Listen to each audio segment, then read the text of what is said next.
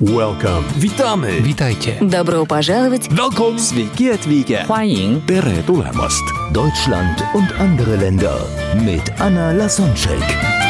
Der erste und einzige Podcast in Deutschland, Österreich und der Schweiz, der sich mit interkultureller Kommunikation beschäftigt, spannende Impulse über fremde Länder liefert, entfernte Kulturen näher bringt und erfolgreiche Menschen mit internationaler Erfahrung interviewt. Heute im Gespräch mit Anna Lasonczyk, Alexander Senchenko. Alexander Senchenko, born in Russia, now runs his business from Switzerland, has lived and visited over 65 countries, which have enabled him to speak five languages. As a motivational speaker, coach, and corporate consultant, he conducts talks, workshops in the area of personal growth, and corporate consulting to international audiences since 2008. Alexander has a master's degree in economics and is one of few trainers in the world a consultant certification from world renowned Dr. Joe Dispenza, enabling him to run workshops for neurochange solutions. Innovative and resilient. Alexander spent over two decades in international trading and shipping as the owner of a business, top manager, and lately as a consultant. He developed the ability to assist private individuals and organizations find solutions by opening them up to a broader perspective. Alexander is driven by the conviction that each one of us has the potential for unlimited abilities. His work reflects his passion for exploring how people can use the latest scientific findings and selected ancient practices to expand those potentials. Welcome to Interculture podcast about different cultures and different countries. And today I'm interviewing a person who is very, very experienced in the international area. Alexander Senchenko has not only been to 65 countries, uh, now he is living in Switzerland. He was born in Russia. He has done uh, many businesses and lived, I think, in for a couple of years in Greece, but he will tell about it more. What I appreciate about him very much is that he knows a lot about brain and how our habits can change and how they start existing in our head. Uh, he is not only very warm heart person with a lot of positive energy. He also works for one of the famous international trainer dr joe dispenza. He's one of the 52 certified trainer for that and he also does researches about how our language influence uh, the way of thinking and the way of life sometimes. And there are so so so many great topics. We met at a workshop uh, which was about fulfilling dreams. And so uh, so many great topics. I'm sure the time will just fly by. Hello, Alexander. Hello, Anya. Good to be here with you tonight. Thank you for having me. It's a pleasure.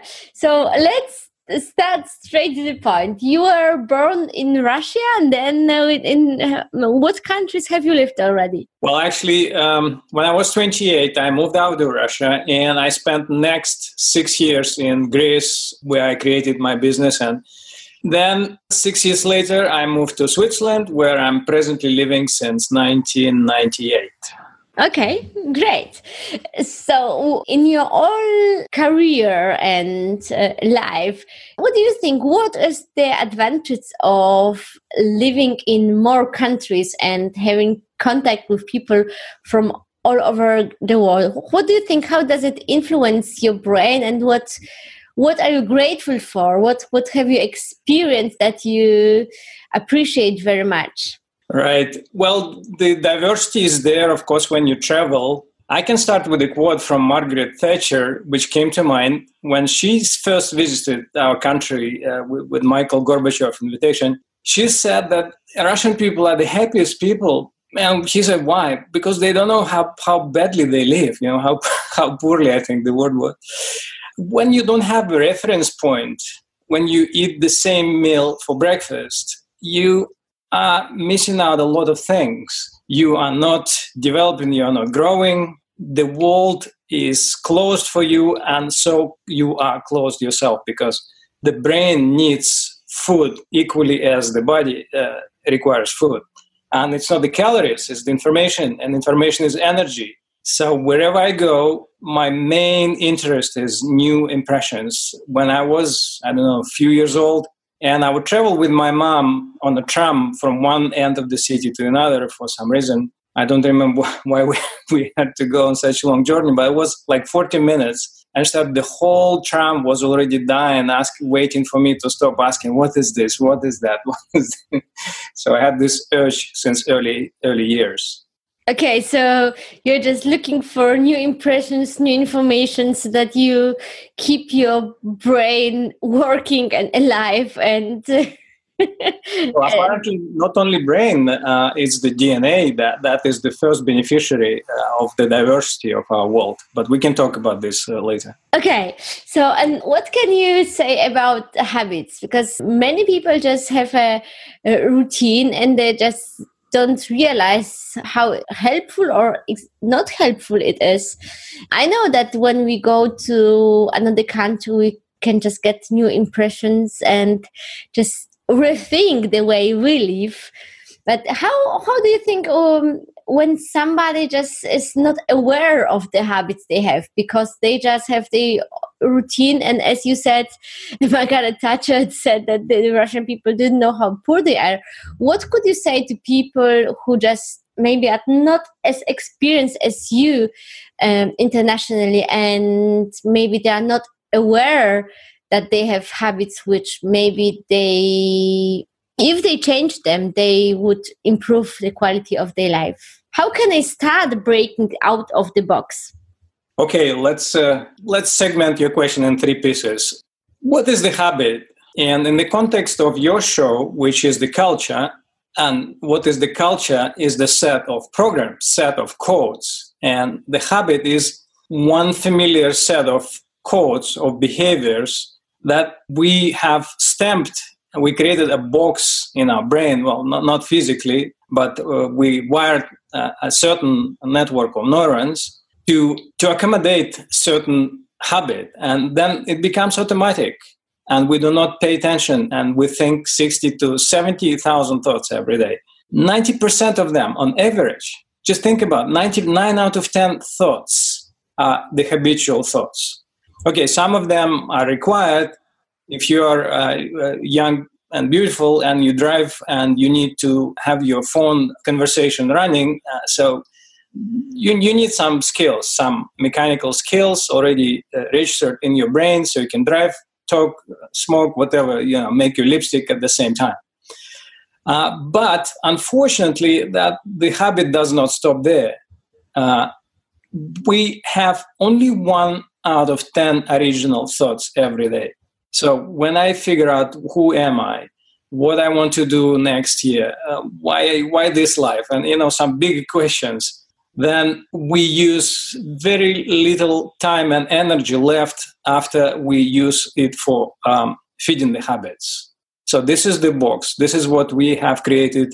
And if you are 35 years or older, most of your behavior is on on the habit. So we can extend this metaphor or that example with Margaret Thatcher to the rest of the world, basically, because we, we limit our lives, we limit our experiences, we limit uh, our, existence, basically, because of the habits, because of the um, love for familiar. We so don't like unknown. We so fear of this, so fearful that we prefer something we have experienced so many times, the known to unknown it's like someone has been eating in, in the same restaurant like once a week since 23 years and they know by heart exactly what, what what's on menu. And many people are okay with this right? Uh, and they say okay i know what the what the menu is. I know what kind of food is this. So what? You know, i have no time to think of going to some other place. I need to go home. I'm tired or, or something else. And there are other people they say you know I would like instead of pasta, I would like uh, some veggies, or instead of fish, I would like some soya. I don't know, whoever wants, whatever. And there are third type of people who say, you know what? I think I've been eating all that same food for all too long. I should quit and create my own place and eat whatever I want, whenever I want, and share it with people I like because I'm, I'm great in doing this. So th- these are about 3% of our population, the, the later uh, category. Now, to answer your question about how we can break this habit, it starts with a gift that we heavily underused. Well, in scientific terms, this gift is called metacognition. And simply put, it's the ability of us to observe our own so, uh, thoughts. If we observe a thought, we are no longer running out of a program. This is the axiom that our, our teacher uh, and uh, Dr. Dispenza is repeating continuously on, on every occasion because this is very important. This is crucial. We want to evolve.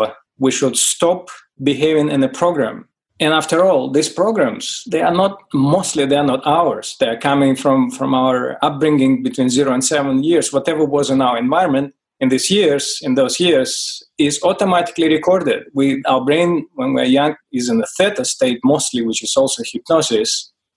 And that means that everything that we heard or saw in our environment is automatically stored in our brain, and up to 95% of our behaviors are dictated by those things we learned when we were little. How impressive is that? So, mm. You want to continue the life of your ancestors and your siblings that were growing around you, carry on. If you really want your life to be worthwhile, full of beautiful experiences, use your gift of metacognition.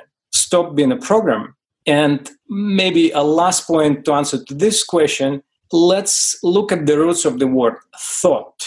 And allow me to ask you a question. Why do we have to think? Hmm. It's a challenging question, I know, but uh, first, what comes to your mind? Why do we think? So you're to, thinking about to survive. Things.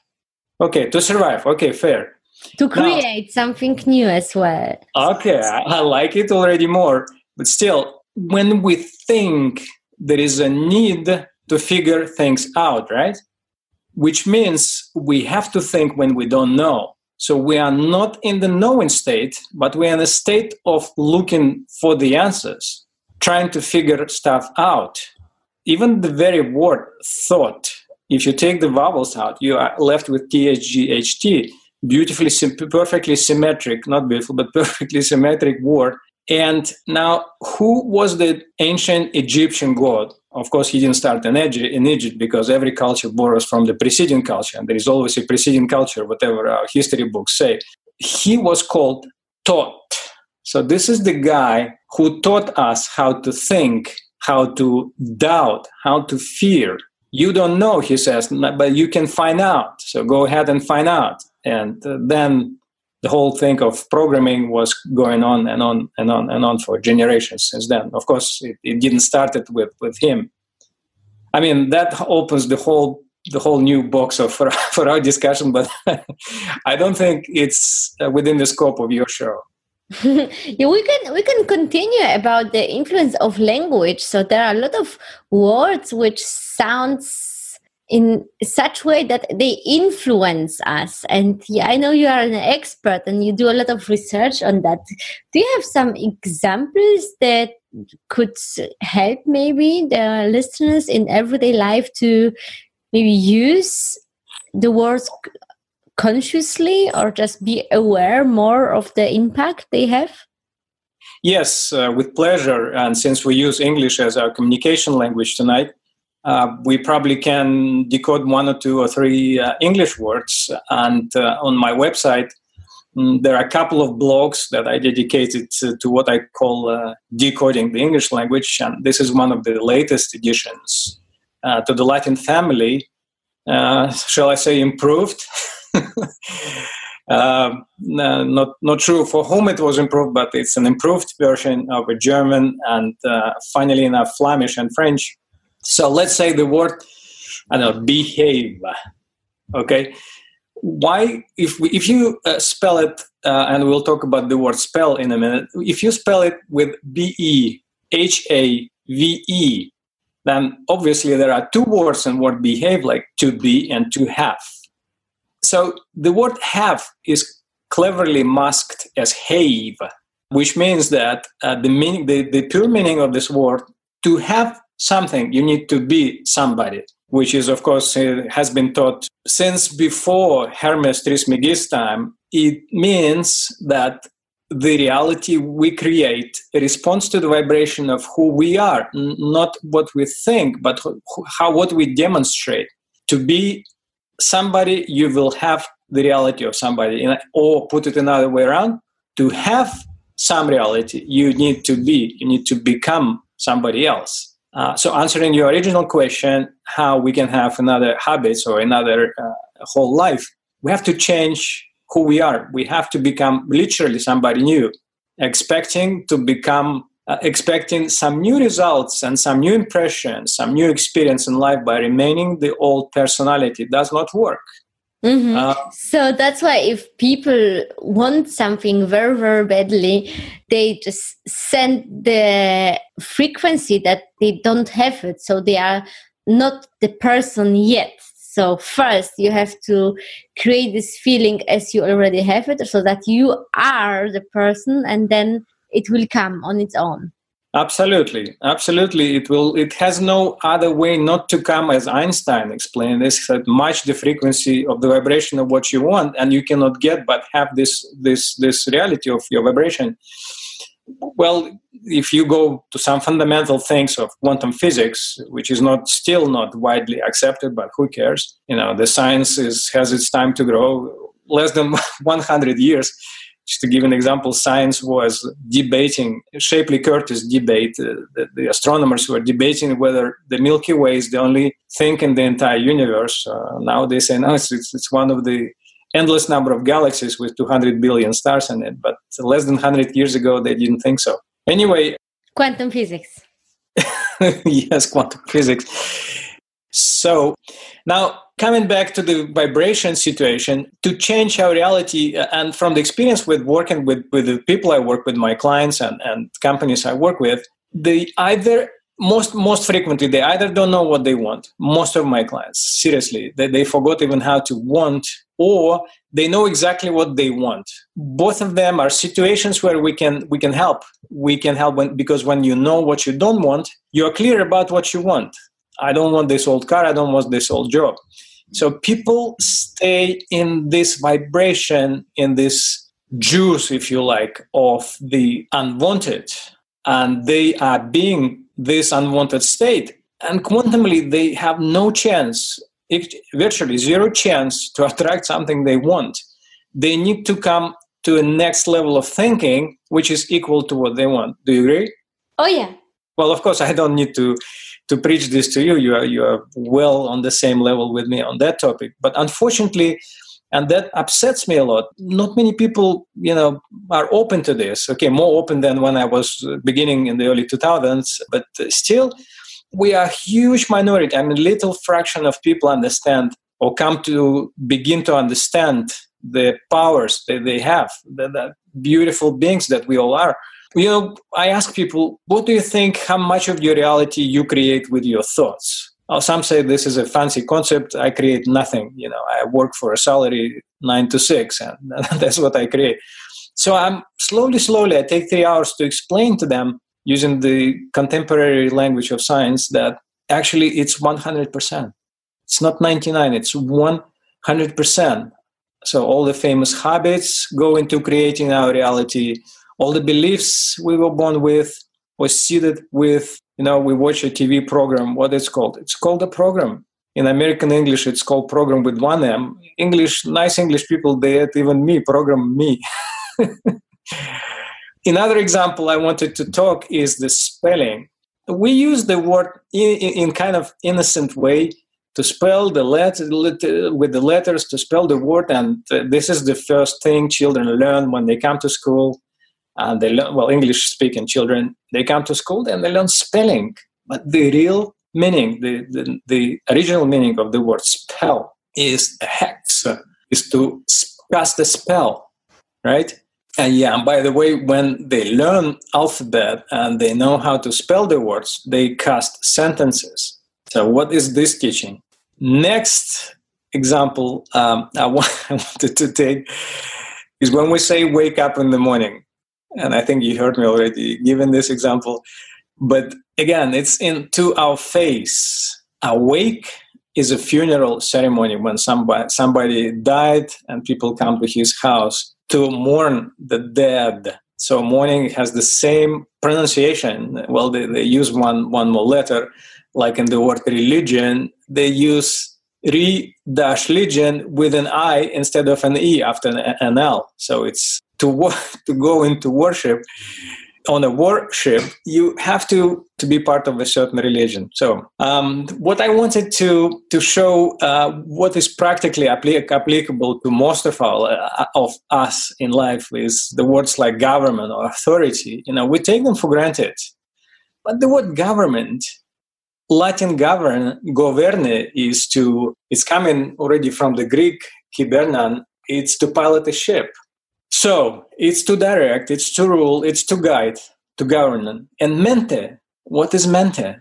That's the mental, that's the mind. To govern the mind, it's not to collect our taxes and pave our roads and not to create laws, so much so, but to govern our minds. What do we make out of this? Hmm. Do you have any other uh, words we use very very common? I know that in the workshop last week in in Switzerland, uh, you gave some another examples. So maybe words we use really every day. Oh, definitely. I have uh, nicer ones too. Don't take me wrong.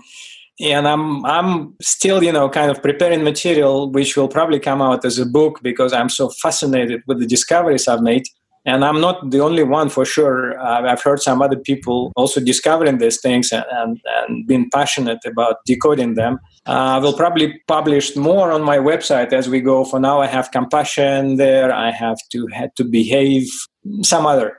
Now before i give you the nicer ones i really wanted to give you another nasty one. What do you call a process of recovery from illness? Healing. In english. Healing right and the root of the word healing is heal, H E A L. The state of free of being free of illness is called health. No, it's called health. The same root, but we pronounce it with the word hell, th.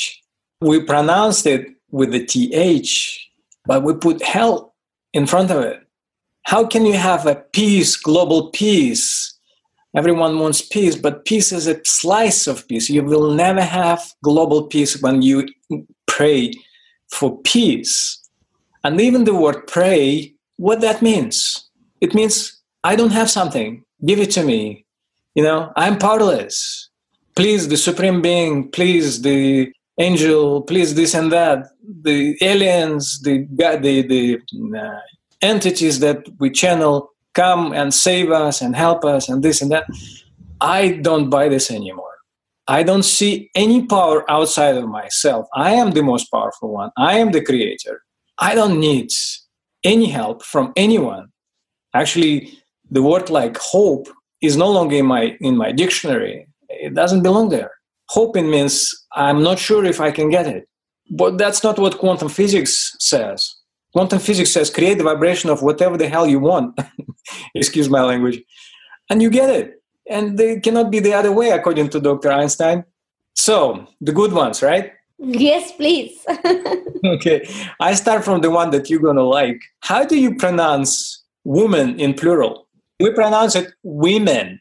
We men. That's true. That's that's funny yeah, so woman in plural is we men. So I don't deny that I have a female half, and, and I'm actually very proud of this. Well, just just as a joke, a couple of years ago, I wrote a blog for the new year where I decoded which was first, the egg or the chicken, and there I speak about you know the the science behind this that uh, actually female energy does not need male energy to produce life. Did you know that? How how should it look like in the practice? Well in practice in chromosome there is always female in the in 23 pairs of chromosome. The last one will decide the gender of your of your child. And there is always female and maybe there is a male. Anyway it's, it's the whole another topic. And uh, if someone is interested i can address them to a blog on my website about the chicken and the egg. Another one that I like is, and again, by the way, this refers directly to your first question about how we can change our habits. It's repositioning one letter in the word reaction. You change the letter C, you put it up front, and you, you have creation. So you either use your dumb phone called smartphone and react to uh, every message and every picture and every post that is hitting you with uh, every so often, or you say, you know, I put it in the drawer of my of my desk and I will have a walk, or I spend ten minutes on my sofa, imagining my things, imagining what I like, thinking about my future, uh, thinking about my desires, thinking about people around me and my life in general. I often say if people only spend I don't know, 10% of their time, uh, oh, sorry, 5% of the time they spend with technology and with the mobile devices, meditating and thinking creatively, this world would be enlightened already by now. Don't you agree? Hmm. Oh yeah, and especially I like about the word react and create because I've got the feeling that people who just uh, are not aware how the culture and the environment influence them, they just react and sometimes they live the life the people around them want them to live. It could be I mean I mean not only the family but the neighbors, the maybe colleagues in at work and just the society in general. And then when they managed by some inspiration how differently the life could look like and how differently it looks like all over the world they could start create the life they want to live because as soon as they get to know that maybe something they feel deeply inside they would love to have but it's not maybe common in their own culture. Once they realize that what they feel uh, what it's right for them it's very normal somewhere else. They have enough power and they are brave enough to just create and live the life how they want to live and not how the culture or the people around them tell them to live so that's really a great example so true so true showing the power of our thoughts again so back to the to the first topic we talk about I am so with you on that. So with you on that. You know, sometimes we take a trouble to clean or to cleanse rather our computers from the old uh, programs, old pictures we don't want to see on the desktop, etc. But how much time we take to clear all the old programs that no longer work for us? They are no longer loving. They were never loving to us. You know, like Jesuits say, "Give me a child, I'll make him into man." Of course, our culture, as I said, our government is governing our minds, is stamping us into what they want, into I mean, I, I don't want to go into discussion, but I just use the word they vaguely, of course. Uh, I'm not, I don't have uh, any particular names to point out, but it's certainly a policy of, of making people into, mm, shall I say robots or shall I say uh, controllable cloud, uh, crowd who, who is interested into independent into developing independent thinking our task at school was what? To memorize some information and to repeat it. If you have good memory without no one was interested to understand with a rare exception okay in my school we had a couple of brilliant teachers in physics especially and uh, he was forcing us to make experiments every time to prove the, the concepts. This was brilliant. But most of the time you memorize stuff and you repeat it. If you repeated it well you have a good mark. If you have a good mark what of course you're gonna get a good job you're gonna get a career. Oh my god you're gonna buy stuff. You don't jesus what a beautiful life right?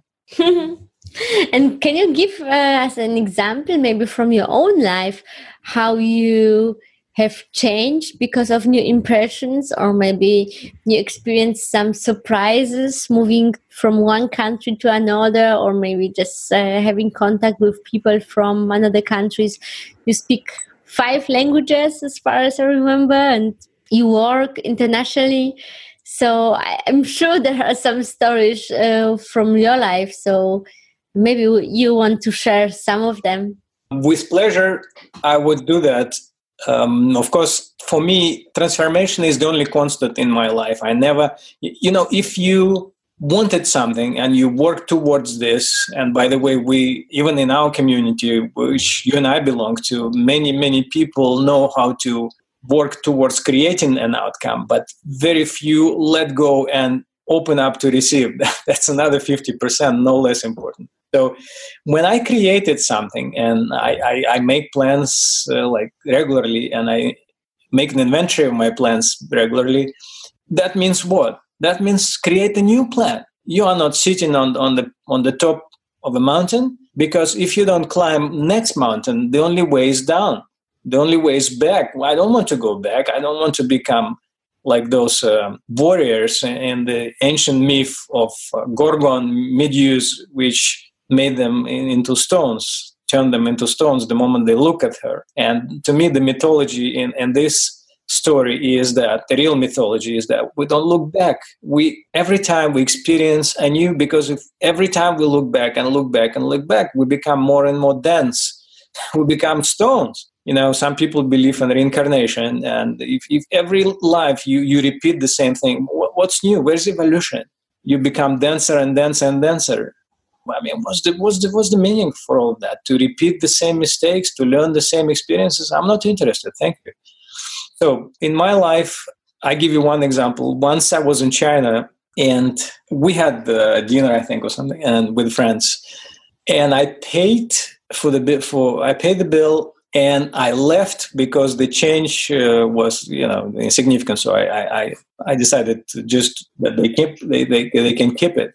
So the woman was chasing me. She was running. I was already outside. She was running after me and putting the money in my pocket.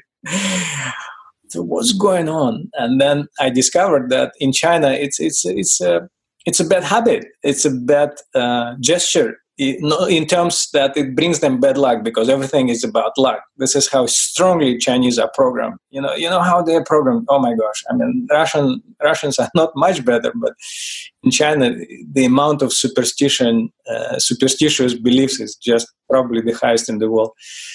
So this was um, one of the little transformation, but of course it was a funny one, but not so funny but way more serious transformation came into my life when for my 26th birthday i was driving back from from a hairdresser to my birthday party and my guests were waiting and i had a big car accident like huge car accident. And my car became uh, just a compacted uh, compressed pile of metal and I, I survived it without without one scratch absolutely unexplainably to me and the paramedics that came. Um, and so a few days later, I just couldn't stop thinking about one question, and I was it was running through my head, running through my head, nonstop, nonstop. I was looking at this beautiful planet, and I was thinking to myself, how could I leave this planet, and this planet would keep spinning, and I'm not there. I just could not get my head around this this was one of the strong transformational moments for me.